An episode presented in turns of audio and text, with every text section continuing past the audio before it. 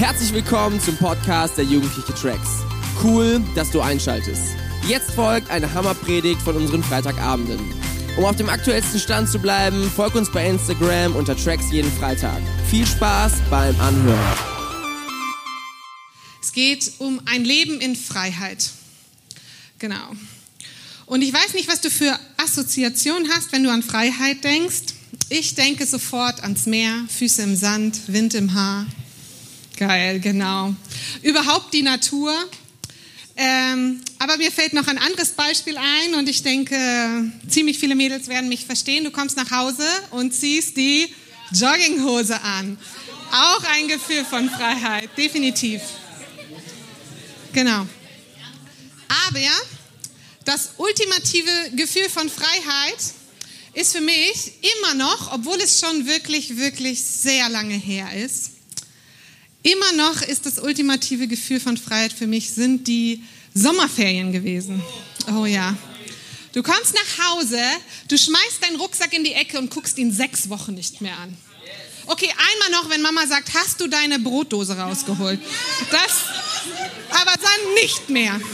Ja. Genau. Aber wisst ihr, das grüne Brot, ja, nee, das hatte ich nicht so oft. Oft, oft wird Freiheit so verdreht wahrgenommen, ja? Denn wir müssen eins wissen, dass Freiheit und Bindung zusammengehört. Denn ohne Schule gibt es keine Sommerferien. Und ohne Arbeit gibt es keinen Urlaub. Und fragt mal die, die immer Urlaub haben. Ist nicht schön. So, das ist für eine kurze Zeit schön, aber für immer ist es nicht schön. Ja, und das, ähm, das ist etwas, was wir, wenn wir über Freiheit sprechen, verstehen müssen. Wir werden immer an irgendetwas gebunden sein. Ja, wir werden uns immer in irgendwelche Formen oder Regeln ja, uns eingliedern müssen. Und das ist auch nicht schlimm. Die Frage, die sich dabei stellt, ist aber, an was möchtest du gebunden sein? Was für eine Form möchtest du dich, naja, pressen ist jetzt übertrieben, aber in welche Form möchtest du dich eingliedern? Ne? Und äh, ich habe dann so überlegt, wenn ich jetzt die Wahl hätte, ja, Freiheit zu wählen, zu tun und zu lassen, was ich will, oder bei meiner Familie zu bleiben und eben mich doch schon immer mal wieder einschränken zu lassen. Ja, letzte Woche war jeden Tag ein Kind krank. Ja, ich war also nie alleine, auch nicht nachts im Bett, weil da immer noch so ein kleiner kam. Ich hatte Bauchschmerzen, ich kann nicht mehr, ich kann nicht mehr. Soll ich dir das Körnerkissen machen? Ja. Ja, aber wenn ich die Wahl hätte, ich würde immer wieder meine Familie wählen. Denn ich habe mich entschlossen, mich an diese Familie zu binden. Und äh, das ist eine andere Form von Freiheit, denn ich bin zu Hause sehr frei zu sein, wie ich bin, weil ich weiß, dass ich geliebt bin.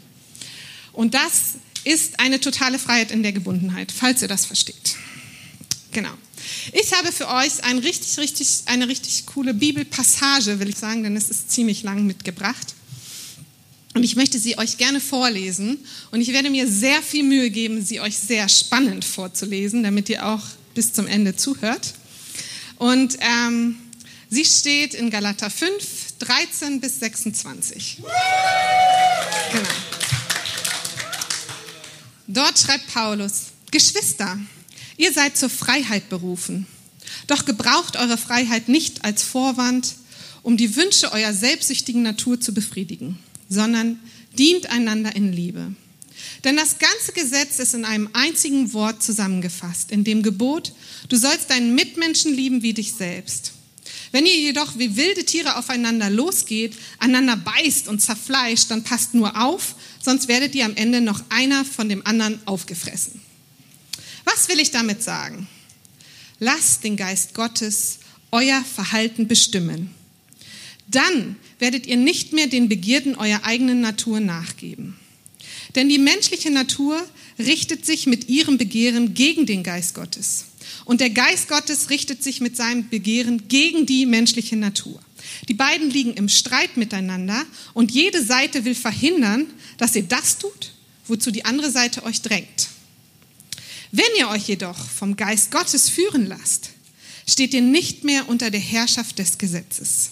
Im Übrigen ist klar ersichtlich, was die Auswirkungen sind, wenn man sich von der eigenen Natur beherrschen lässt.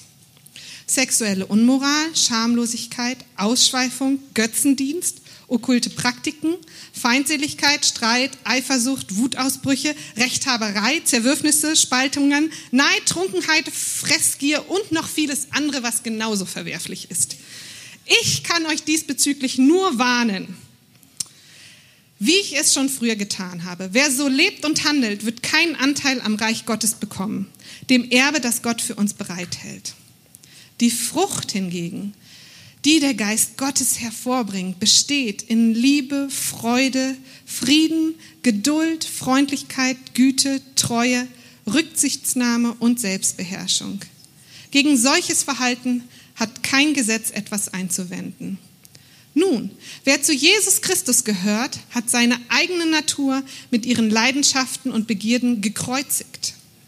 Da wir also durch Gottes Geist ein neues Leben haben, wollen wir uns jetzt auch auf Schritt und Tritt von diesem Geist bestimmen lassen. Wir wollen nicht überheblich auftreten, einander nicht provozieren und nicht neidisch aufeinander sein. Das war eine lange Bibelstelle, oder? Aber sie beschreibt einfach so passend das Thema, um das es heute geht, dass ich sie euch leider einfach total vorlesen musste. Und ich äh, möchte diese ganze Geschichte überschreiben mit Engelchen und Teufelchen. Ich habe euch da ein Bild mitgebracht. Ja, genau. Und ich finde, das beschreibt es so, ja. Und äh, in diesen Versen lesen wir auch, denn die menschliche Natur richtet sich mit ihrem Begehren gegen den Geist Gottes und der Geist Gottes richtet sich mit seinem Begehren gegen die menschliche Natur. Sie liegen im Streit. Und eine Seite will dir sagen, was du zu tun hast, und die andere Seite will dir sagen, was du zu tun hast. Und ich musste einfach an Donald Duck denken mit diesen ja, Figuren. Und ähm, wenn ich diese Bibelstelle lese, dann bin ich so begeistert, weil diese Bibelstelle, die sagt mir, dass ich wirklich Freiheit haben kann von meiner menschlichen Natur. Und sie verspricht mir, dass sie mir die Freiheit gibt, dass ich die Esther sein kann, mit der man gerne zusammen ist. Ja? Und nicht die Esther, vor der jeder schreiend wegrennt. Ja?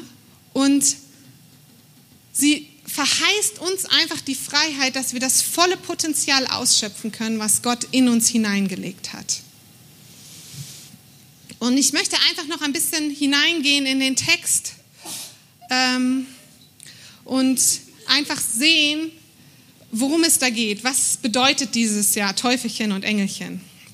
Ja, und das Teufelchen, das ist natürlich ja, die eigene Natur. Ne? Ihr habt das wahrscheinlich gecheckt. Und ich finde das so cool, ich kann euch gar nicht sagen, wie cool ich das finde, dass Gottes Freiheit unabhängig ist von meinen Umständen, weil es darum geht, dass ich Freiheit in mir selber erfahre. Ich weiß nicht, wie es euch geht, aber wenn ich mal wieder irgendwie einen schlechten Tag gehabt habe und ich bin dann abends so und habe kurz Zeit drüber nachzudenken und ich denke, Mann, hast du dich daneben benommen, du warst ungerecht, du warst wütend und ich fühle mich dann echt richtig schlecht, ja?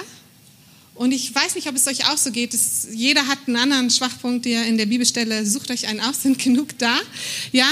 Und dann finde ich es so befreiend, dass ich weiß, dass ich sagen kann, Gott, befreie mich davon. Und dass Gott mir zuspricht, dass er mich davon befreien will und dass er mir stattdessen Langmütigkeit oder Selbstbeherrschung geben möchte oder Geduld. Also sucht euch eine Frucht aus. Das finde ich einfach so grandios. Und ich wünsche mir so, dass ihr heute wirklich diesen Schatz versteht, den Gott uns gibt. Dass wir uns verändern dürfen mit der Hilfe seines Geistes. Und Genau, unsere eigene Natur. Ich finde, es ist so geil einfach geschrieben. Ne? Im Übrigen ist klar ersichtlich, was die Auswirkungen sind, wenn man sich von der eigenen Natur beherrschen lässt. Ja, ich finde das übrigens auch ziemlich klar ersichtlich, wenn man sich so mal umschaut in dieser Welt. Ja? Und ähm, es fängt an mit drei sexuellen Sünden, sexuelle Unmoral, Schamlosigkeit und Ausschweifung. Und ähm, die Unmoral, die kommt aus dem, von dem griechischen Wort Porneia, davon kommt auch Pornografie. Und ähm, Unmoral umfasst alle Formen unerlaubter sexueller Beziehungen. Also jegliche Art von Sex außerhalb der Ehe, um es mal ganz auf den Punkt zu bringen. Schamlosigkeit oder auch mit in anderen Übersetzungen Unreinheit genannt, umfasst moralische Unheil, Unreinheit im Denken, Reden und Handeln. Ja? Und äh, ja, wie viele Witze sind denn nicht witzig? Ja? Und wie wird denn äh, geredet? Mädchen über Jungs und Jungs über Mädchen. Ja, also das äh, wird da quasi mit reingenannt. Und Ausschweifung bedeutet einfach, diese Sünde ganz offen zur Schau zu stellen. Und das irgendwie cool zu finden. Ne? Genau. Und es fängt an bei ganz einfachen Sachen, die total harmlos aussehen. Karten legen, pendeln, Tische rücken, Gläser rücken. Und geht natürlich immer, immer tiefer bis zur dämonischen Besessenheit. Aber das sind Dinge, die dich binden, die dich wirklich unfrei machen. Genauso wie alles andere, was hier in dem Text steht. Und Gott hat dich berufen, frei davon zu sein und ein Leben in Freiheit zu führen. Und dann kommen acht soziale Sünden. ich am besten, ja. ja, genau. Und die sprechen echt für sich selbst. Und ich denke, jeder findet da so einen Punkt, wo er denkt so, ouch, ja, also ich auch, ja. Feindseligkeiten, Streit, Eifersucht, Wutausbrüche, Rechthaberei finde ich voll krass, dass Rechthaberei da drin steht, aber mal ehrlich, die nervt auch, oder? Zerwürfnisse, das heißt, wenn du schön Menschen gegeneinander ausspielst und sie auseinanderdrängst, Spaltungen, Gruppen gegeneinander aufbringen und Neid. Und äh, zum Glück bin ich ja schon ein bisschen älter als ihr. Ich muss sagen, ich bin da schon einen Weg gegangen. Schon besser geworden. genau. Und die letzten zwei Sünden, die hier erwähnt werden, die haben mit äh, Konsum von berauschenden Mitteln zu tun. Trunkenheit und Fressgier. genau. Und noch vieles anderes mehr steht in der Bibel. Ja. Und ich möchte einfach sagen, dass auch ja, ein zu häufiger oder zu starker Konsum von Alkohol oder sämtlichen anderen berauschenden oder auch betäubenden Mitteln dich einfach bindet. Es macht dich nicht nur dein Körper abhängig, sondern es bindet dich darin, dass du dein Potenzial, dein Charakter nicht frei ausleben kannst. Und das ist wirklich das, was all diese Dinge, die wir jetzt eben hier gehört haben, auszeichnet. Die binden dich so, dass sie dich einschränken, dass du dich nicht so entfalten kannst, wie Gott das gedacht hast, dass du nicht dein ganzes Potenzial ausschöpfen kannst. Und ich fände es so cool, wenn wir einfach wirklich total zu den Menschen werden, die Gott sich für uns gedacht hat. So, und jetzt kommen wir zum Engelchen. Und das ist die Frucht, die der Geist Gottes hervorbringt. Und wisst ihr, was das Allerbeste daran ist? Diese Frucht bringt der Geist Gottes hervor. Das bist nicht du. Ja? Du kannst dich anstrengen. Ja, klar, du kannst dich anstrengen. Du solltest dich auch anstrengen. Ja? Um dich nicht gehen lassen. Aber das, was es in dir hervorbringt, was es wachsen lässt, ist der Geist Gottes. Und diese Frucht ist Liebe, Freude, Frieden, Geduld, Freundlichkeit, Güte, Treue, Rücksichtsnahme und Selbstbeherrschung. Und eigentlich mein, meine, mein liebster Satz in diesem ganzen riesen Bibelvers, den ich euch vorgelesen habe, ne, ist der folgende, ich finde den so trocken, ich finde ihn so lustig. Ne? Gegen solches Verhalten hat kein Gesetz etwas einzuwenden. Richtig, ne? Wenn du diese Frucht des Geistes in deinem Leben hast und dich so verhältst, ja, kann niemand was dagegen sagen. Das ist einfach nur cool. Und ich finde es einfach so schön, ich weiß, ich wiederhole mich, aber es ist ja dieses Thema dieser Predigt, dass du und ich, dass wir zur Freiheit berufen sind. Und ich möchte euch eine Geschichte ganz kurz erzählen, sonst verliere ich meine Wette, ähm, wie Gott mich befreit hat. Ja? Und zwar hatte ich früher ziemlich viel Angst. Okay? Nicht vor Spinnen oder Stöcken oder so, nein. Aber ich hatte wirklich tiefgehende Angst. Tiefgehendste Angst, Menschen zu verlieren, die ich liebe. Ja? Und äh, ich kann mich an einen Abend erinnern, wirklich, ich kann mich so gut daran erinnern, als wäre es gestern, im ersten Jahr meiner Ehe mit Markus, ziemlich am Anfang. Ich glaube, es waren sogar die ersten Monate, es waren die ersten Monate, die wir verheiratet waren. Und ähm, ich hatte immer schon äh, ein bisschen Panik, wenn Markus mal nicht zu der abgesprochenen Zeit nach Hause kam, worunter ich sehr gelitten habe. Denn wer Markus kennt, weiß, dass er die Zeit doch auch mal anders äh, versteht oder auslegt. Ähm, und äh, er hatte, ich glaube, Spätschicht, hat er hier so einen Studentenjob gemacht und äh, musste noch ein bisschen fahren und er müsste eigentlich so gegen 12 Uhr, also Mitternacht, nach Hause kommen. Ich weiß nicht, ob ich vorher geschlafen habe oder ob ich nicht schlafen konnte ohne ihn. Ich kann mich, daran kann ich mich nicht mehr erinnern, aber ich weiß, es wurde zwölf, es wurde halb eins, es wurde eins und ich fing an, im Schlafzimmer auf und ab zu gehen und zu beten und oh, beschütze ihn und wo ist er? Und soll ich die Polizei rufen? Und ich war wirklich kurz davor, die Polizei zu rufen. Und ihr lacht, aber damals gab es noch keine Handys. Okay, es gab welches, aber der Akku war immer leer. Okay? Man war nicht so erreichbar. Es gab auch nicht diese tolle App, wie heißt diese Freunde finden oder was? Wisst ihr? Wo man stalken kann. Wo ist er denn? Ist er gleich da oder muss ich mal anrufen? Nein, gab es nicht. Ich wusste nicht, wie es ihm geht, was er hat ob er einfach eine Überstunde machen muss oder ob er tot im Graben liegt. Ja?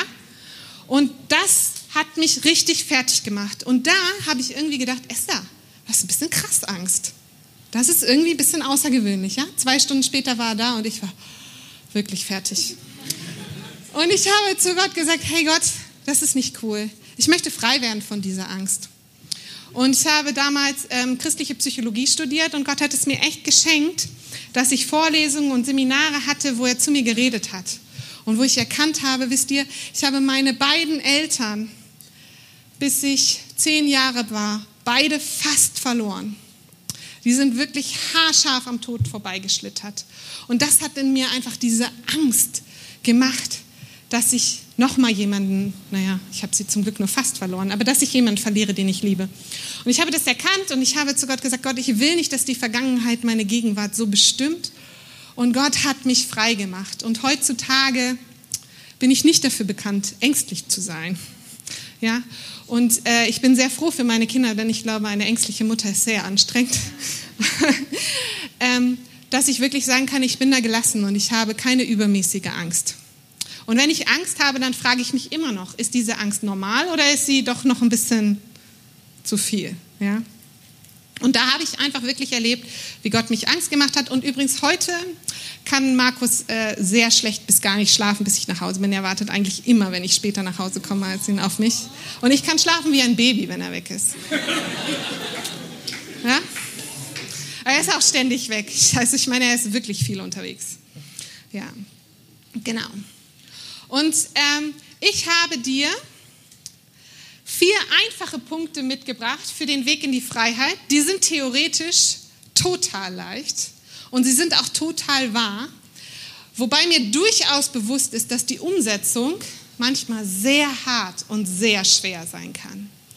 Aber der erste Punkt ist, dass du deine Unfreiheit erkennst und wenn es geht auch verstehst. Ja? Wie bei mir, ich habe erstmal gemerkt, uh, das ist ein bisschen viel Angst. So will ich nicht leben. Ja? Und sowas habe ich auch, wenn ich irgendwie mal mit den Kindern nicht cool aussehe. Dann denke ich, boah, da bin ich ein bisschen ausgetickt. So will ich nicht leben. Ja? Gott, da bin ich unfrei. Das will ich nicht. Und ich versuche dann zu verstehen, wie kommt es zu diesem Verhalten, was ich dort zeige. Ja? Hat das eine Geschichte? Oder, tja, habe ich nur zu wenig geschlafen? Oder andere hormonelle Dinge oder so. Ja? Genau. Der zweite Punkt ist dann, dass du die Unfreiheit bekennst. Dass du sagst, Gott, das ist nicht so, wie ich das möchte. Das ist nicht cool. Da fühle ich mich nicht frei. Und ich weiß nicht, ob ihr das versteht, aber wenn ich so Verhalten äußere, manchmal beobachte ich mich sogar quasi in diesem Verhalten und denke, das ist nicht cool, halt einfach den Mund, halt einfach den Mund, aber ich kann es nicht. Ich fühle mich nicht frei. Ich weiß nicht, ob ihr das versteht, aber ich beobachte mich selbst dabei und denke, alter Verwalter, was bist du denn? Und deswegen ist es wichtig, dass wir das bekennen, dass wir das Gott sagen, dass wir vielleicht einem Menschen sagen. Und je nachdem, was es ist, dass wir vergeben oder Buße tun, das kommt wirklich darauf an, wenn wir schon verstanden haben, woher das kommt. Und das ist ein schwieriger Teil und das kann auch wirklich ein Prozess sein, den Gott mit uns geht. Aber ich kann dir versprechen, dass wenn du Gott sagst, hey Gott, das ist nicht cool, davon will ich frei sagen, dass er mit dir in diesen Prozess einsteigt dass er dir Gespräche geben wird, dass er dir Menschen über den Weg führt, die vielleicht schon Erfahrung haben, genau in dem Bereich, in dem du stehst, und die dir Zeugnis geben und die dir helfen. So habe ich das auch erlebt mit meiner Angst und mit anderen Dingen. Der dritte Punkt, der ist wieder leicht, Gott um Freiheit bitten. Gott sagen immer wieder, Gott, ich will frei werden. Und der vierte Punkt, den vergessen wir manchmal, der ist dranbleiben. Okay? Dranbleiben und auch dich immer mal wieder überprüfen. Okay? Wenn du jetzt ähm, frei werden willst von, keine Ahnung, Eifersucht oder so, dann überprüf dich. War dieses Verhalten jetzt angemessen oder war es zu viel? Ja? Und äh, am besten ist es natürlich, wenn du da jemand hast, der dich begleitet und der dir auch ehrliche Rückmeldung geben kann. Ne? Das, also das empfehle ich dir einfach wirklich.